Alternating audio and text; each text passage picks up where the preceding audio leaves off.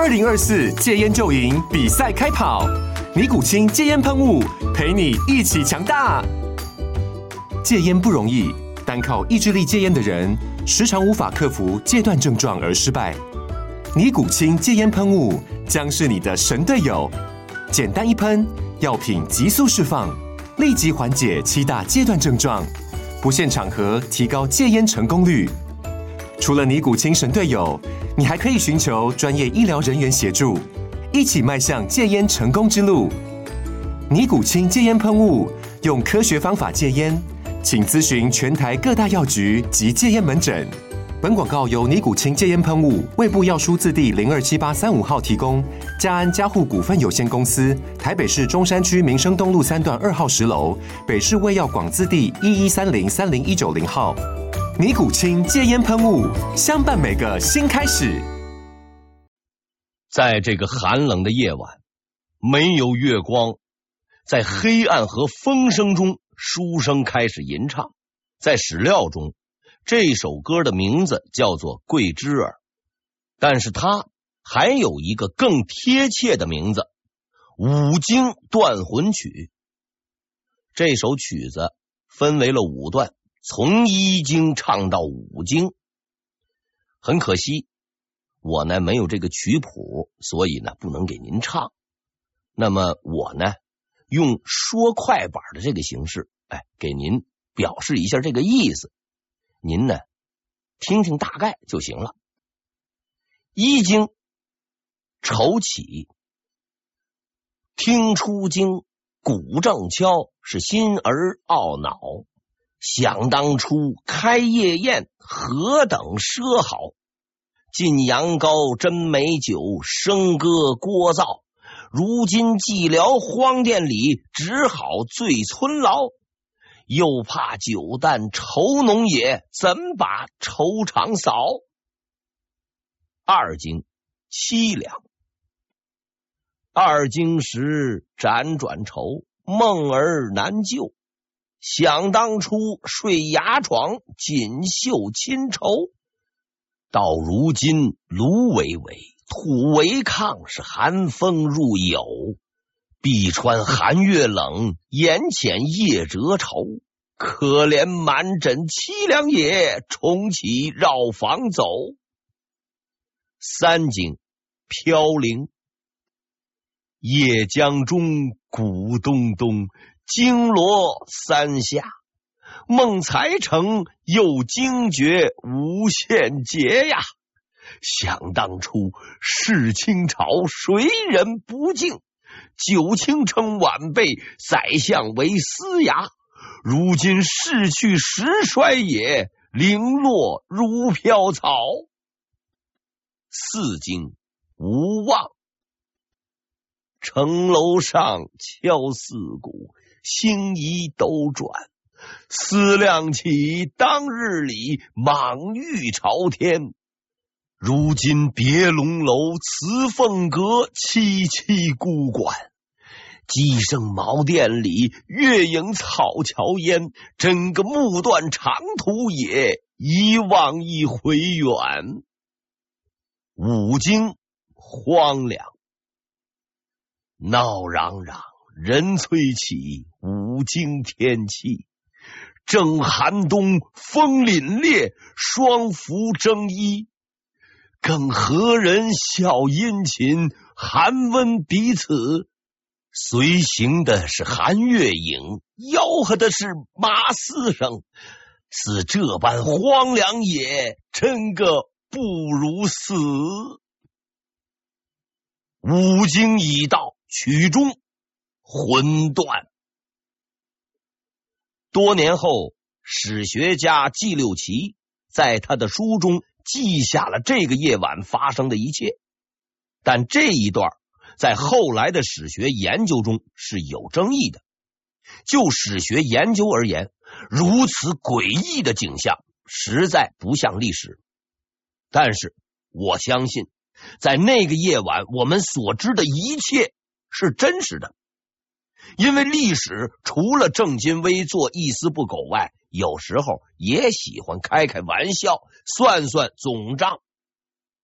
至于那位姓白的书生，据说是河间府的秀才，之前为图嘴痛快，说了魏忠贤几句坏话，被人告发，前途尽没。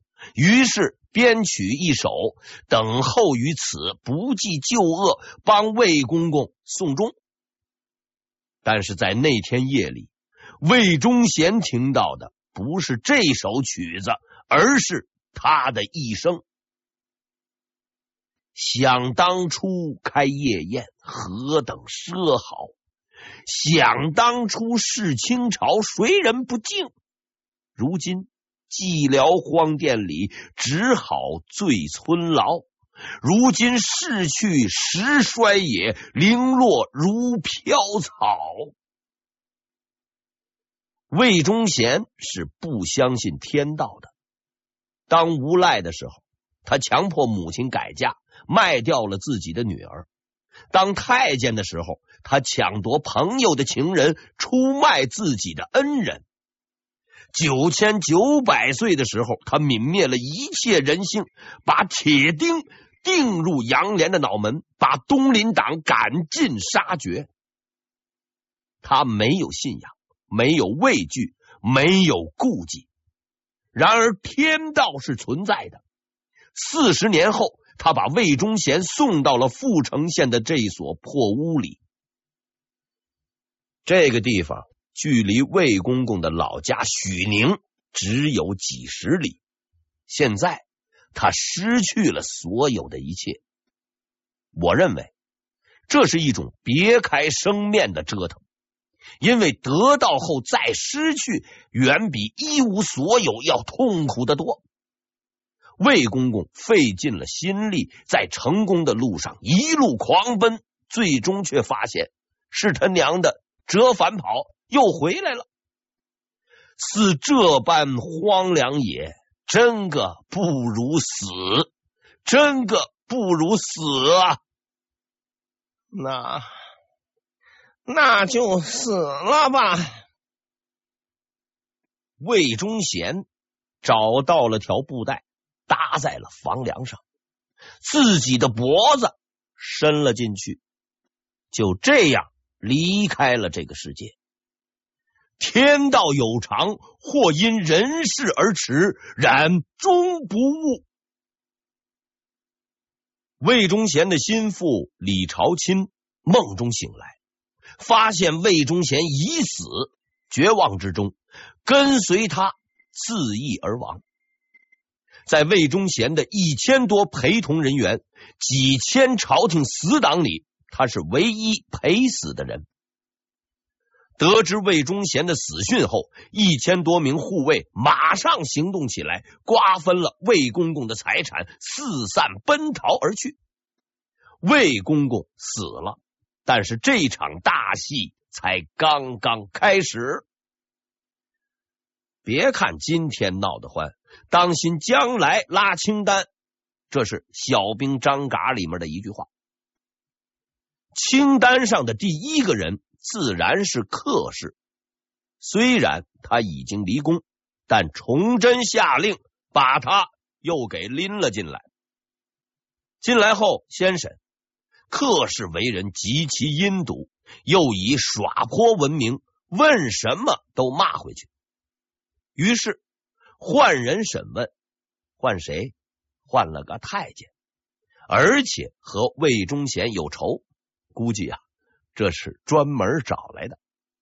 由于太监不算男人，加上没有文化，二话不说就往死里猛打。客氏实在是个不折不扣的软货，一打就服。害死后妃，让皇后流产，找孕妇入宫冒充皇子，出主意害人等等，统统的交代，只求别再打了。那位太监似乎心里啊有点问题，坦白交代还打，直到客氏奄奄一息才罢休。口供报上来，崇祯十分震惊。下令将客氏送往浣衣局做苦工。当然了，这只是个说法。客氏刚进浣衣局，还没分配工作呢，就被乱棍打死。跟那位被他关入冷宫活活渴死的后妃相比，他的这种死法没准还算痛快点。客氏死后，他的儿子被处斩，全家被发配。按身份排，下一个应该是崔成秀。这位兄弟实在是太过自觉，自觉到死的比魏公公还要早。得知魏忠贤被赶出京城的消息后，崔成秀下令准备一桌酒菜开饭。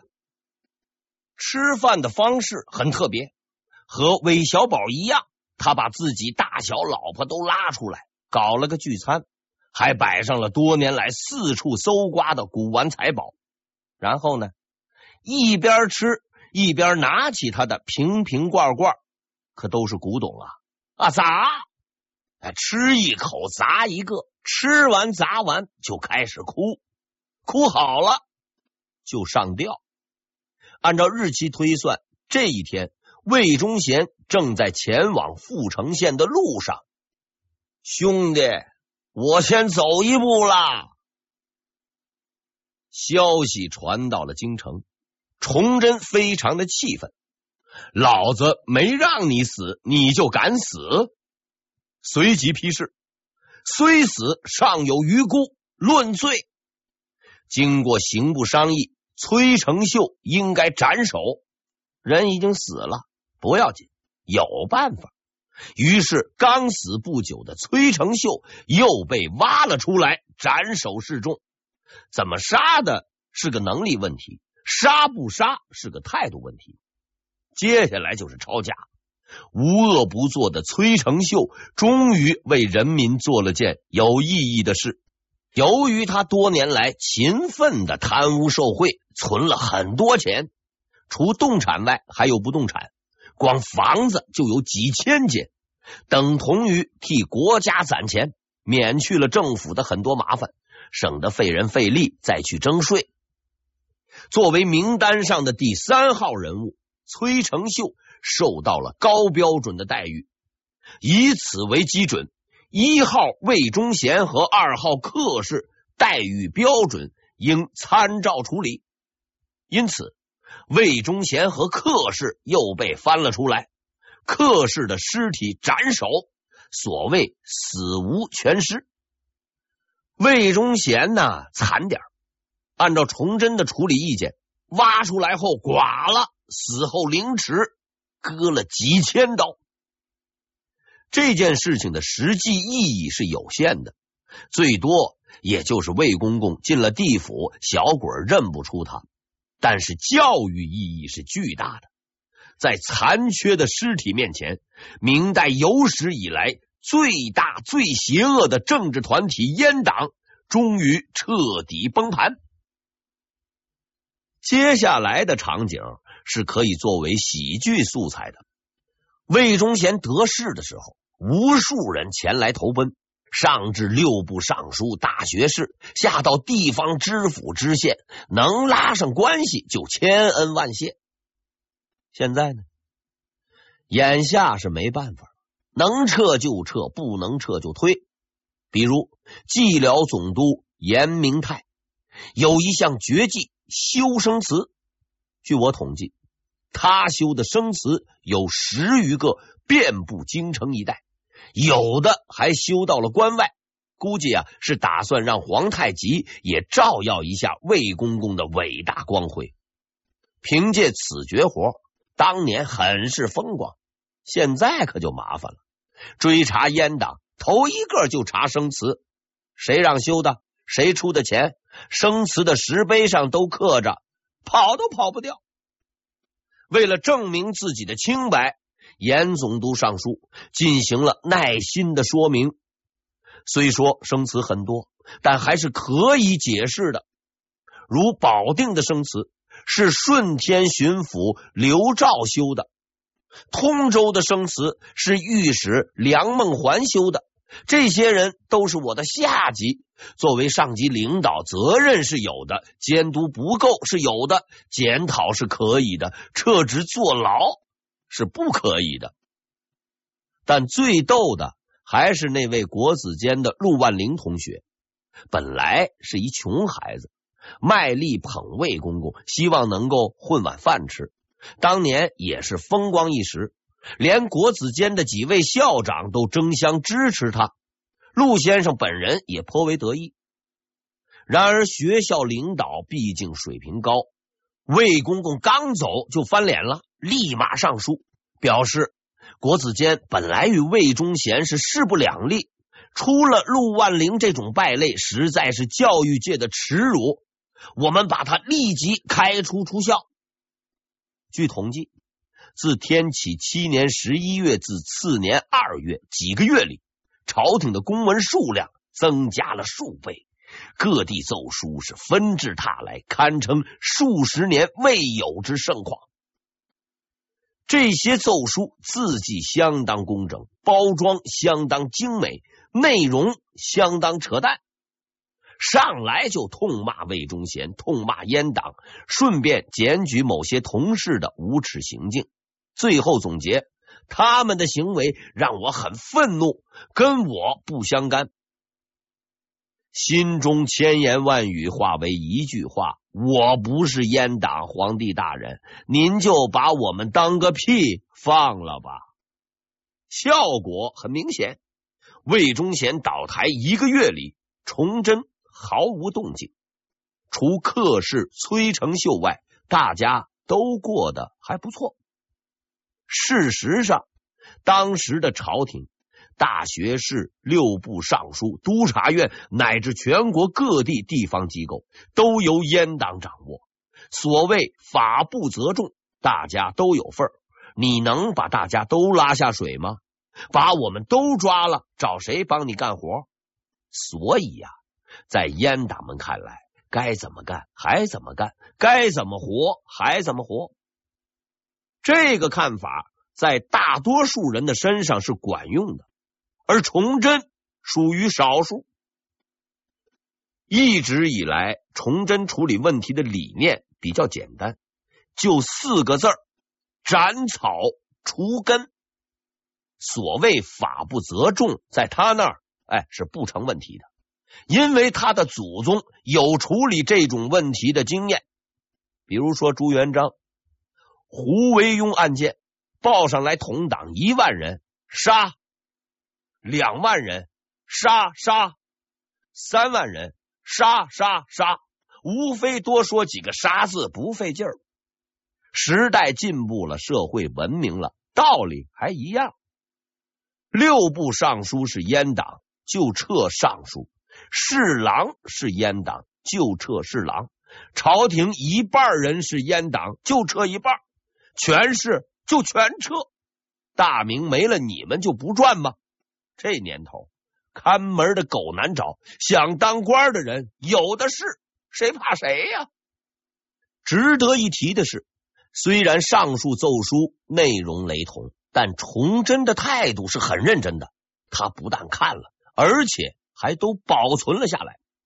很简单，真没事的人是不会写这些东西的。原本找不着阉党，照着奏书抓人，贼准。十一月底，准备工作就绪，正式动手。最先处理的是魏忠贤的家属，比如他侄子魏良卿，屁都不懂的蠢人，也封到公爵了，宁国公。还有客氏的儿子侯国兴，锦衣卫都指挥使，通通拉出去剁了。接下来是他的亲信太监。毕竟大家生理结构相似，且狼狈为奸，算半个亲戚，优先处理。这波人总共有四个，分别是司礼监掌印太监王体乾、秉笔太监李永贞、李朝钦、刘若愚。作为头等罪犯，这四位按说都该杀头，可是到最后。却只死了两个，杀了一个。第一个死的是李朝钦，他是跟着魏忠贤上吊的，并非他杀，算是自杀。唯一被他杀的是李永珍。其实这位兄弟相当机灵，早在九月底，魏公公尚且得意的时候，他就嗅出了风声，连班都不上了，开始在家里面修碉堡，把这个院子封的是严严实实，只留小洞送饭，每天窝在里边，打死也不出头，坚持到底就是胜利。李永珍没有看到胜利的一天。到了十月底，他听说魏忠贤平安走人了，顿时大喜，就把墙拆了出来放风。刚高兴几天，又听到消息，皇帝要收拾魏公公了，慌了，再修碉堡也没用了。于是他使出了绝招——行贿。当然了，行贿崇祯是不管用的。他拿出十余万两银子，以当时的市价和人民币六千万至八千万，送给了崇祯身边的贴身太监，包括徐英元和王体乾。这两个人都收了。不久后，他得到个消息：徐英元被崇祯免了，而王体干把他给卖了。在名列死亡名单的这四位死太监中，最神秘的莫过于王体干了。这个人是魏忠贤的铁杆，害死王安、迫害东林党，都有他忙碌的身影，是阉党的首脑人物。但是奇怪的是，当我翻阅几百年前那份阉党的最终定罪结果时，却惊奇的发现。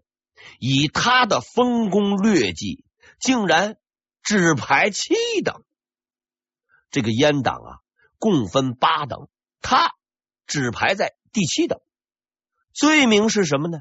产妇拥戴，连罚款都没交就给放了。伺候崇祯十几年的徐英元，光说了几句话，定罪比他还高，五等。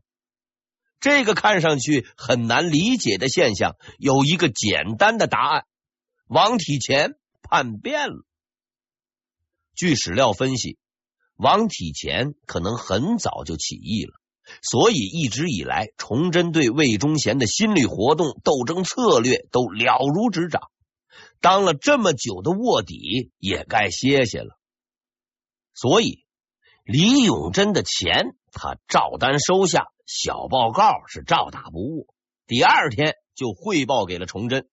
李永贞得知后，决定逃跑。跑吧，大明天下，你还能跑非洲去不成？十几天后，他被抓捕归案。进了号子，李太监还不安分，打算自杀。他很有勇气的自杀了四次，却很蹊跷的四次都没死成。最后还是被拉到刑场一刀了断。名单上最后一位就是刘若愚了。这位仁兄应该是最有死相的。早年加入阉党，一直是心腹，坏事全干过，不是崇祯的卧底，坦白交代、主动退赃之类的法定情节一丁点都没有，不死是不可能的。可是他。没死，因为刘若愚虽然罪大恶极，但这个人有个特点，能写。在此之前，阉党的大部分文件全部出于他手。换句话说，他算是个技术人才，而且他知道很多情况，所以崇祯把他留了下来，干嘛呢？写交代材料。刘太监很敬业。圆满的完成了这个任务，他所写的《卓中志》成为后代研究魏忠贤的最重要的史料。只要仔细阅读《水浒传》，就会发现，梁山好汉们招安后，宋江死了，最能打的李逵死了，最聪明的吴用也死了，活下来的大都是身上有门手艺的，比如说。神医安道全之流，以上的事实清楚的告诉我们，平时学一门技术是多么的重要啊！为人父、为人母的朋友们尤其要注意了。这比什么励志故事都能激发下一代的学习欲望，不光能够混饭吃，还能活命啊！